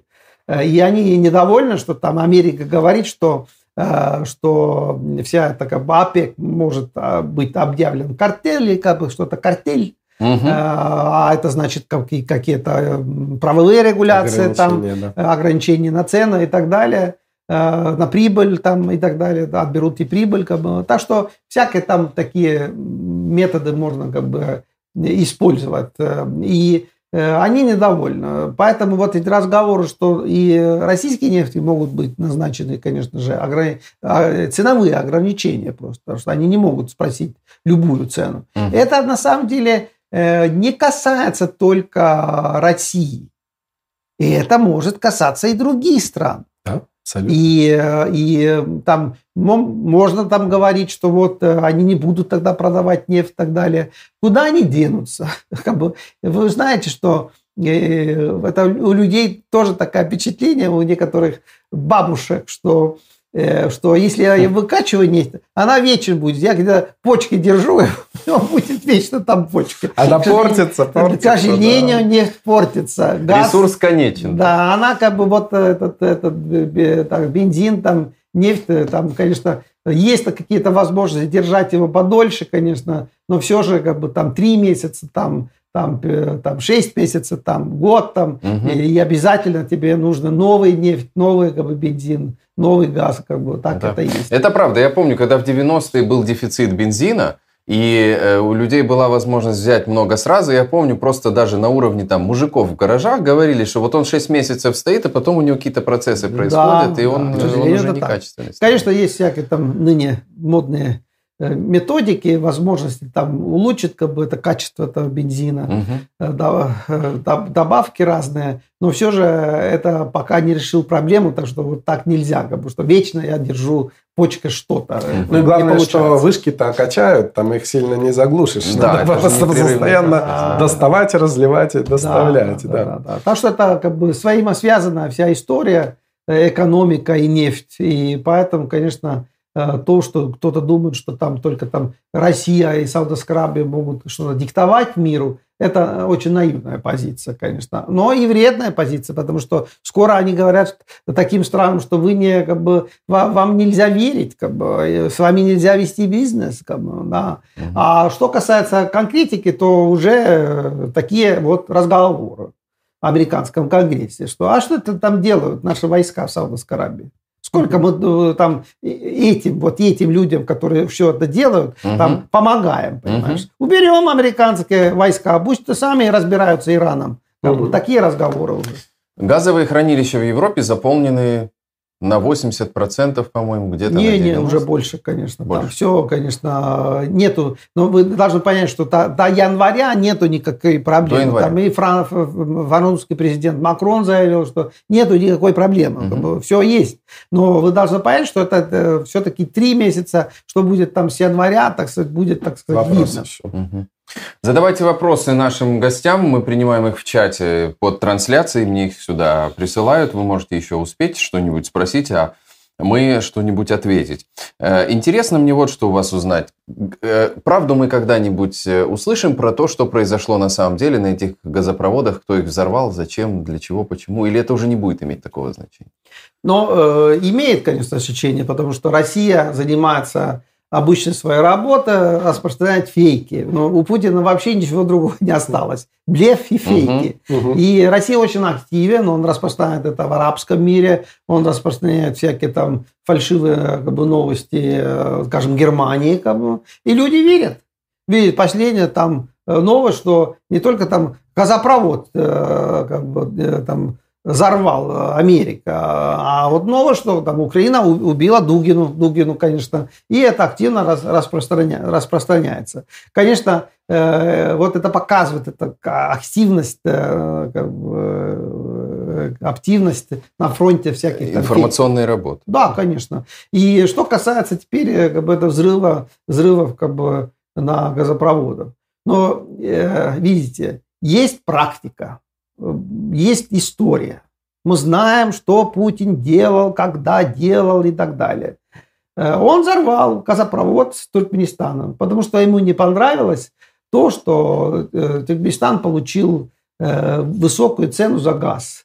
У него у Туркменистана был договор с Россией на долгосрочной основе, фиксированными ценами. А цена газа неожиданно когда-то упал, там многие годы назад. Путин э, взбесился, что он должен так много денег теперь платить Туркменистану. Угу. И чтобы не платить эти деньги, он взорвал газопровод. Итак, мы имеем вот такую практику Путина, поведение как бы, и так далее. И вы еще спрашиваете, кто там мог там э, э, в Балтийском море, у кого были возможности вот таким образом действовать. Но точно не Соединенным Штатам Америки были эти возможности. А из Калининграда, конечно, можно было послать э, там диверсантов, чтобы там взорвать этот газопровод. Дело в том, что вы должны понять, что через этот газопровод уже не шел никакой газ. Путину в данном конкретном случае это не, не нужно было. Угу. Все было под санкциями. И его не нужно были эти газопроводы сейчас. У него были другие газопроводы, которые работали. Поэтому он мог взорвать этот газопровод, потому что надеялся на очередной всплеск цены на газ. Угу. Конечно же. Ну, э, и поэтому всякие там разговоры, что как бы Соединенные Штаты Америки, там, там, а может Украина, почему не Украина? Я всегда удивляюсь, что там Америка, Америка, есть великое государство Украина. Украинские боевые водолазы известны на Зеленский, который направил там диверсанта, которые все это изорвали. Ну, да. А почему как бы, вы только там, там э, фантазии по Америке там? Нет, я, я скажу, почему Америка. Потому что у Украины нету подводной инфраструктуры в мире. А так ты получаешь железобетонный повод, еще что-нибудь подзорвать. Украина все есть. Украина все есть.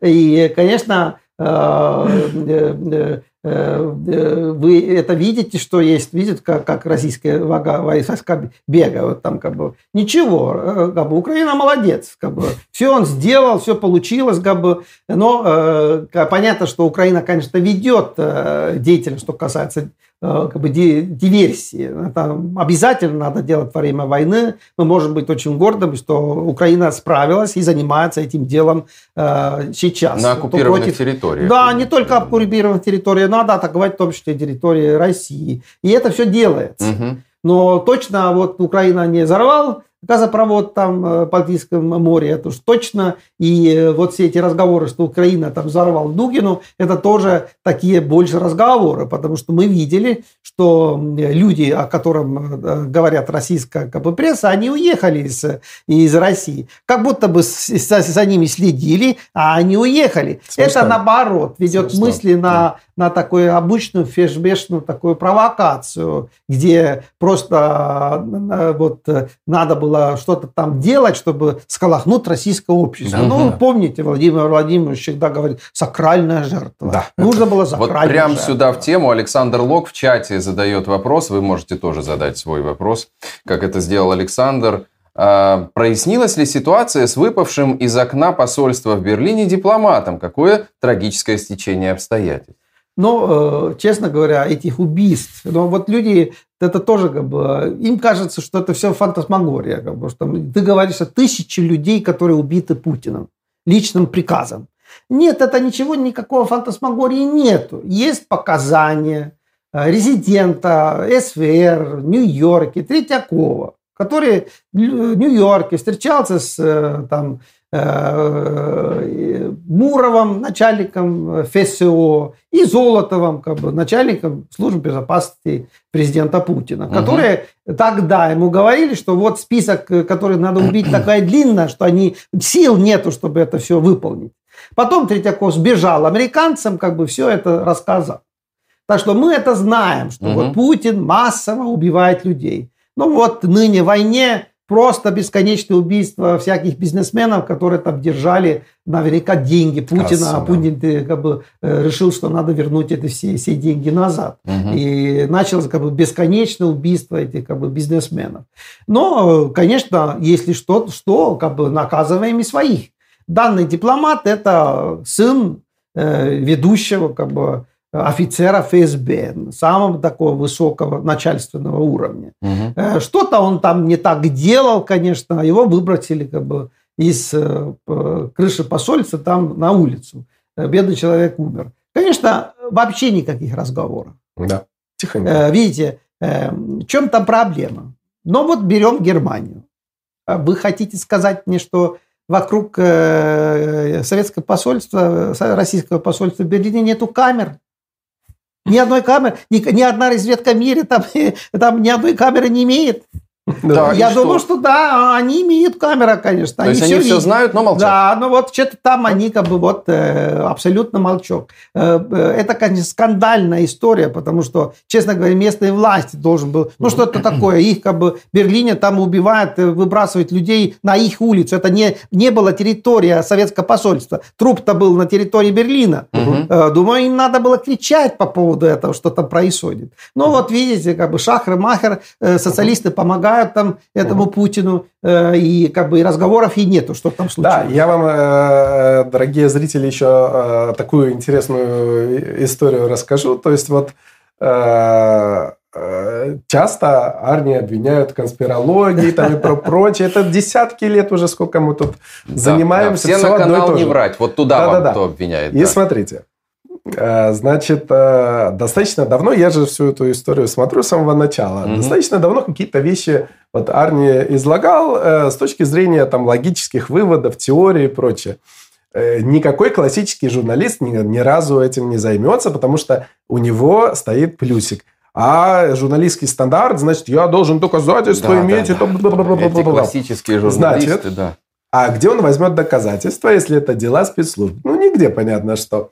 Но когда э, через энное количество лет, так лет через 5, 6, 7 спецслужбы, конечно же, они принесут папочку и положат в «Медузу», BBC или куда-то еще и скажут, вот, вот, вот, сейчас это самое время, сейчас время про здоровье ага. Путина поговорить, там про все эти убийства. Они отстрочат сразу вам такой мощный журналистское расследование, получат Пулицеровскую премию, и все будет то же самое, только тогда, когда это нужно спецслужбам, но никак никогда вы Понятно. Ну, тут логика, да, знать. логика, безусловно. Все именно так работает. Все-таки, исключительно. что касается как бы, этих э, убийств, э, то мы это все как бы, знаем без всяких Да. расследований. Там, убийство Политковской, э, все эти как бы, вещи, это как бы, открытые, раскрытые вещи. Там нечего там даже говорить. Мгм. Путин убивает людей, убивает массово.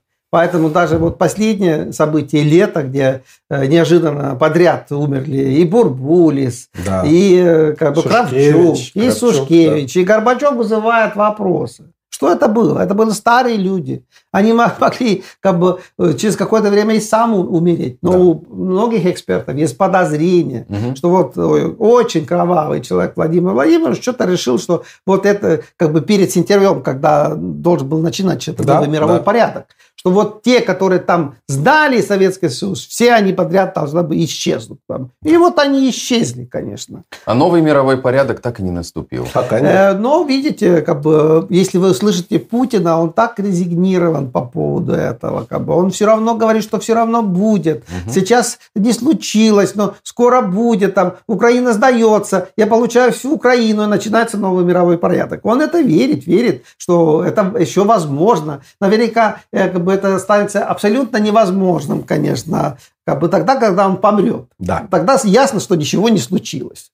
А пока не помер, в общем, Папа, он продолжает верить в Вероятно. свои фантазии. Он поверит, поверит свои, он верит в свои фантазии, и продолжает вот жить. А и про бы фантазии я еще бы скажу. своими Вот, э, э, смотрите, то есть, э, опять же, параллель с Алызычем и этой всей Третьей Рейховской истории. Значит, тот тоже был большой сторонник каких-то таких э, чудесных решений. Вундерваффе это называлось. Мгм. Вундерваффе. Да. Он не то чтобы строил там много танков там и прочее, но он все искал какое-то вундерваффе там такое. И, в принципе, даже где-то находил. Вот как бы изобрели баллистические ракеты, там реактивные эти все Ну, там двигатели. много, да, было Что-то, попыток. но столько денег вбухали, столько сил потратили, что в ри- принципе эта армия уже ослабла и проиграла. Ну, на пару со всем этим сумасшедшим командованием. Мгм. И заметьте, чем увлекается Владимир Владимирович.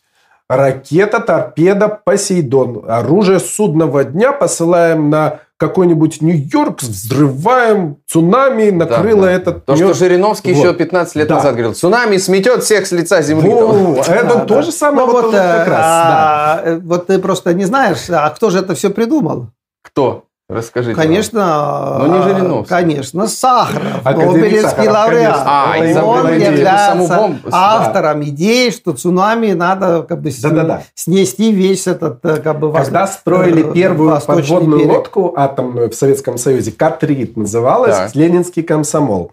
Изначально идея была такая, что вот как раз Сахаров еще по молодости лет, и у него было увлечение этими технологиями, Мгм. он предлагал, вот давайте в середину этой, э, значит, лодки поставим одну большую, огромную такую торпеду. И, значит, вот подплывем к Америке, как запустим этот, как взорвем, там все разлетится. Но генералы опытные, еще вот эти флотские, Мгм. еще войну видавшие, сказали, что-то вот как-то это странно выглядит. Давайте- давайте будем обычные торпеды туда ставить, больше не будем. Да. И Сахаров увлекся Да. другими Но вещами. э, Чижовский про- не просто, конечно, Да. это говорил, он именно говорил, потому что это была идея Сахарова. Да. Поэтому, конечно, Да. он э, активно это там болтал по поводу А сейчас, да, сейчас подняли на новом технологическом уровне эти старые идеи. Владимир Мгм. Ильич наверняка понравилось Да, очень. да. Очень хорошая Ну, идея. это видно, что И ему это- нравится. Он же и мультики эти все А любит. мультики, И да, рассказывать а про мультики. А смотрите, а следующая идея тоже такая очень хорошая. Давайте запустим супер грязную ракету, которая будет за собой оставлять радиоактивный шлейф, она там вокруг мира Мгм. будет крутиться, крутиться, а потом куда-нибудь как даст и всех подзорвет. Отличный тоже вундерваффе. Ну и не говоря еще еще, у него Да, да. целый набор. А при Ой. этом обычные вот эти армейские танки не ездят, связи Да, нет. да. Там э, Но мы ударим нет. по вам э, Сахаровым. Да. А так вы развалили Советский Союз, А мы вам Сахаровым Сахаровым. и Да, ударим да, по да. этому. Вот Ну, это фантазия. Раз уж да. у нас беседа сама собой вышла на Сахарова, давайте поговорим о Нобелевской премии, Да. тогда, которую получил Мемориал и другие. Ну и другие, я имею в виду правозащитники. Э, Во многих странах получили. Как вам кандидатуры? Ну вот э, Я вот за Беларусь скажу. Украина, я за да. Беларусь скажу. Давай. Я крайне доволен и считаю, что это наиболее честный выбор. Вот, со- соответственно, Олесь Беляцкий. Я его лично знаю. Человек Он отсидел. и сидел, и занимался своим правозащитным делом, сколько я себя помню. Я еще мальчиком был, он занимался этим правозащитным делом, глубоко уважаемый человек. Многие хотели, дайте, дадим, значит, Нобеля Свете Тихановской, известной пиарщице, значит, которую никто не знал до 2020 года. Я вот только так могу вот покрутить у виска пальцем этим людям. Говорит, ну, где Нобель и где обычный человек, которого поставили работать представителям условной оппозиции, как Навального в России, так Свету у нас тут на диаспоре. Напишите в комментариях, посадили. вы ну, расстроены, ну, что Тихановская не Ну, это же просто абсурд. Павел вот не расстроен. Я а абсолютно, я даже очень счастлив ну, и считаю, что вот академики шведские грамотно, стратегически мыслят. И им приносят правильную информацию о происходящем ну, в мире. Да, но вот видите, Эм, да, не дали Нобелевскую премию ни Тихановской, ни Навальному. Да. Конечно, это не было случайность, это был осознательный выбор. А, о чем мы говорим? Но вот люди хотят так, что забыть все. Нету, нету истории, нету прошлого, как бы, нету. Только красивые Мы ничего картинки. не помним. Мы ничего да. не помним. Об этих... Мы не помним э, Тихановские, там, э, Крым наш, э, за Донбасс. Не помним, не помним. Мы не помним, что Тихановская говорила там, что как бы отношения с Россией, как там этим Крымом да, и Донбассом. Мы не помним. Угу. Мы ничего не помним, что Навальный там танцевал «Русская весна» русскими фашистами. Мы ничего не помним, что он называл там грузинов крызунами, там оскорблял азербайджанцев. Мы не помним, что он поддерживал агрессию против Грузии и там болтал по поводу того, что Крым это, это не как его там бутерброд, бутерброд, что ли там так. Да. Ну, и, и такие люди должны получать Нобеля. Я думаю, что такие люди не годятся для Нобеля. И Нобелевский комитет это понимал. Да. да, они играют роль э, там, российской оппозиции, белорусской оппозиции, но якобы у них сейчас такие позиции. Ну что ж, как бы, это их дело. Но, конечно же, Нобелевский комитет искал нормальных людей, чистой биографии, которые э, и прям занимались правозащитной деятельностью не, не с, э, вчерашнего дня, а многие десятилетия, которые угу. страдали многие десятилетия, и даже от советского еще да, там КГБ. Да, да. Э, и поэтому, конечно, вот такой вот выбор. И надо сказать, что это правда, что многие, конечно, обрадовались по поводу этого выбора, потому что выбор Тихановского Навального был явно, так сказать, mm. тянутый за уши, скажем ну, да, так. Да. И вот еще раз я повторю, что и российские спецслужбы, и белорусские спецслужбы работают по одной старой советской методичке – которую изобрели, боже мой, сколько лет назад. И я вот поражаюсь, как люди до сих пор не могут этот вопрос изучить и принять достоверный факт. И в КГБ, ФСБ люди глубоко неизобретательные, они работают по системе. Система угу. простая, которая всегда работала по одному и тому же принципу. Много независимых акторов в любой оппозиции, в любой фронте. Это вредно. Их контролировать плохо. Угу. Один в одну линию выстроится, другой в другую. Много сумасшедших, угу. непредсказуемых людей. Надо Плохо. их возглавить. Надо всегда прислать одного человека, помочь ему раскрутиться, чтобы он стал боссом. Всех остальных начал калашматить, сказать, ты сволочь, ты сволочь, и ты сволочь, а я молодец, а я хороший. И поддерживать всей этой пиар-машиной, да. значит, э, в течение лет. Что мы видим? Навальный прекрасно, работает отлично. До сих пор огромное количество людей свято верит в святость этого прекрасного Алексея. Тихановская то же самое, то же самое. Угу. Но самая главная беда, вот на мой взгляд, то, что западные политики, западные спецслужбы играют в эти игры и с Лукашенко, и с Путиным, и во время войны в Украине, когда из-за этого, во многом из-за этого эти десятки тысяч людей на фронте – и в гражданских городах, вот этих всех объектах Украины гибнут. Вот не было бы вот такой вот подхода, и в России, mm-hmm. может быть, что-то изменилось гораздо раньше. И в Беларуси точно в 2020 году бы все изменилось. А если в Беларуси в 2020 году, извините меня, был не Лукашенко, а немножко другой человек, и войны бы в Украине никто бы не развязал, потому что это было технологически бы невозможно. Вот. Э, так что э, хочется, чтобы все-таки Запад поддерживал бы настоящих оппозиционеров, которые э, реально хотят извинений своих стран, э, а не тех, которые там там э, зарабатывать деньги или там э, черт э, о чем там думают. Бы. Но здесь, конечно, э, важно то, что, что э, э, оппозиционная деятельность, конечно, такая сложная деятельность. Э, э, мы не хотим никого там не обвинить, э, там, зная, как бы, что на России на самом деле происходит, что это, конечно, жесткий такой авторитарный режим, где там люди как бы других взглядов могут очень пострадать, понимаешь? Угу. Мы это же понимаем. Так что, конечно, мы относимся к этому всему осторожно, но э, думаем, что вот выбор Нобелевского комитета это, конечно, хороший выбор, э, хороший как бы пример как бы, такого решения проблемы. Вопрос от Анастасии. А почему тогда Артемий Троицкий хвалит Навального? Ну, потому что вот надо вам задать этот вопрос, когда будет стрим с Артемием Троицким. Мы ему спросим его, почему вы, Артемий Киевич, хвалите Навального? Э, дело в том, что, конечно же, э, Россия же есть какая-то там сопротивление путинскому режиму. В данном случае как бы все э, сделано для того, чтобы был только один человек, Навальный. Угу. Мы же помним все эти как бы советы там. Если ты не можешь разрушить, возглавь. Да. Было такое. Это, это, было, это было совет охранки, это был совет Ленина, угу. кого угодно. Да-да-да. И, к сожалению, у нас такая ситуация. Нам попытаются навязывать ситуации, где где-то там, или России, Белоруссии, только один оппозиционер. Это искусственная ситуация. Это абсолютно невозможно.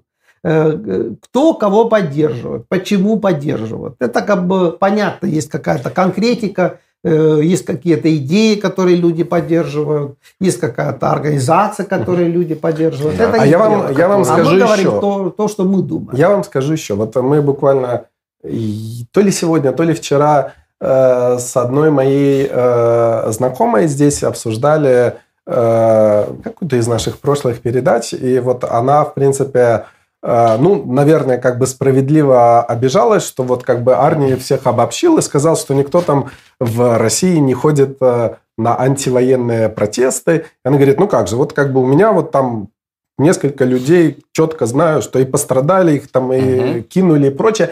Но я, я про другое, что вот на самом деле это реально большая проблема что и в Беларуси до сих пор действует сопротивление в Минске. Люди рискуют всем, их просто хватают, бьют, там, э, истязают, и если, если словят, так скажем. Не, тем не менее, сопротивляется Лукашенко уже который год. И без, всякой, без всякой связи с Тихановскими, этими всеми угу. прочими. Они обожглись уже, потому что были какие-то заходы, что вот на эти все медовые ловушки, которые там стоят, приходят, завтра их садят. Ну, спасибо угу. за, за, за такую как бы помощь. То же самое и в России. Куча талантливых, э, отданных э, делу людей, которые борются за это все дело.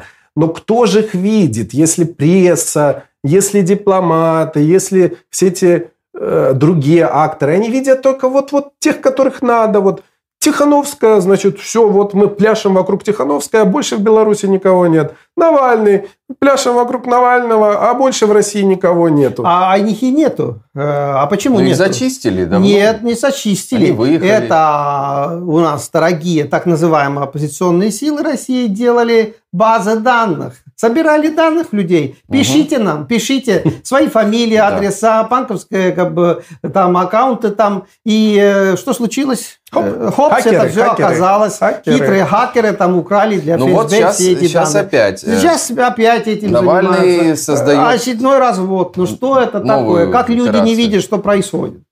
Да, ну причем это уже столько раз по кругу мы ходим, но и все это упирается в схему Гапона. Угу. Гапон, э, значит, прекраснейший, уважаемый поп, человек, поп, привел всех людей под расстрел, их там расстреляли. Ну, благо сейчас вот, ну, с другой стороны, ущерб такой же, но вот на индивидуальном уровне человек, вот, который наивный, пришел, подписался, угу. данные поспали в ФСБ, ну его ж могут и э, избить, его могут там и просто умертвить в этой всей да. каталажке. Но это тоже да. Это на совести конкретных этих вот деятелей. Но всех. если э, говорить здесь о том, что... А что составляет западных стран как бы, поддерживать таких личностей, так сказать, прямо скажем, темных? Да. Если мы имеем в виду, что люди поддерживали агрессию против Грузии. Э, то э, здесь очень просто. Они говорят, а других и нету. Мгм. Еще других и нету. Всех как бы вычистили, все в тюрьмах сидят. А вот это еще остались там, понимаешь. Ну, оказываем поддержку, чтобы хотя бы кто-то поддерживал бы альтернативную программу идей, там, э, играл бы этих оппозиционеров. Э, Я всегда критиковал это здесь, Сару ТВ, что это не работает. Но это нам нужно реальные изменения, в том числе реальные изменения, скажем, Белоруссии, чтобы изменить режим. Да. Но если мы оказываем поддержку каким-то странным личностям, которые э, давно раскрыты, что они связаны властями, что они ничего не делают, то и не может быть никакого результата. Но другое дело, что здесь, конечно, мы же тоже понимаем, может быть какая-то геополитика. Да. Ну, какая там? Я могу сказать, ка- какая. Э, Но вы видите, есть ситуация, что Путин захватит Беларусь. Это интересно Сабада? Нет. Тогда они говорят, э, Беларусь Лукашенко лучше, чем, э, Чем Беларусь с с Путиным. Мгм. И вот откуда все это э, растет, конечно. Вот э, э, надо бороться против таких взглядов, Да. конечно, потому что Какая альтернатива таким взглядам? Есть возможность сменить режим Беларуси. Есть. Если бы э, Украина получила бы достаточно поддержку, можно было дестабилизировать ситуацию в Белоруссии. Поверьте мне, у Путина не хватило бы сил, чтобы заниматься всеми точками, которые, может быть, как бы, э, как бы стали забылахать. Там Приднестровье, там Абхазия, Южная Осетия, Белоруссия. Но не было у него сил. Ну, видите, сейчас Да. уже у него нету этих сил. И Мгм. можно было изменить э, как бы, режим в Беларуси. Сейчас мы именно такой ситуации, что э, мы ведем э, конференции, э, там, переговоры, там, в Ютубе выступаем, понимаешь, но мы не занимаемся теми, тем, чтобы заменить режим Беларуси. Мгм. Да. Ну, на этом, я думаю, можем эту рабочую неделю, этот пятничный стрим завершать. Мы называемся «Под Ё», выходим каждый будний день. Канал называется Ару ТВ. С нами сегодня были основатель Ару ТВ Павел Морозов и эстонский политолог, экс-депутат эстонского парламента Арне Ведла. Спасибо вам большое. Спасибо. А, Очередной Спасибо. эфир в понедельник. Подпишитесь на канал, если еще этого не сделали. Поставьте э, колокольчик, включите, чтобы знать об выходе новых стримов. И поставьте лайк этому стриму. Провел его Артем Остапенко, это я. Спасибо всем, счастливо. Счастливо. До свидания. Хороших выходных.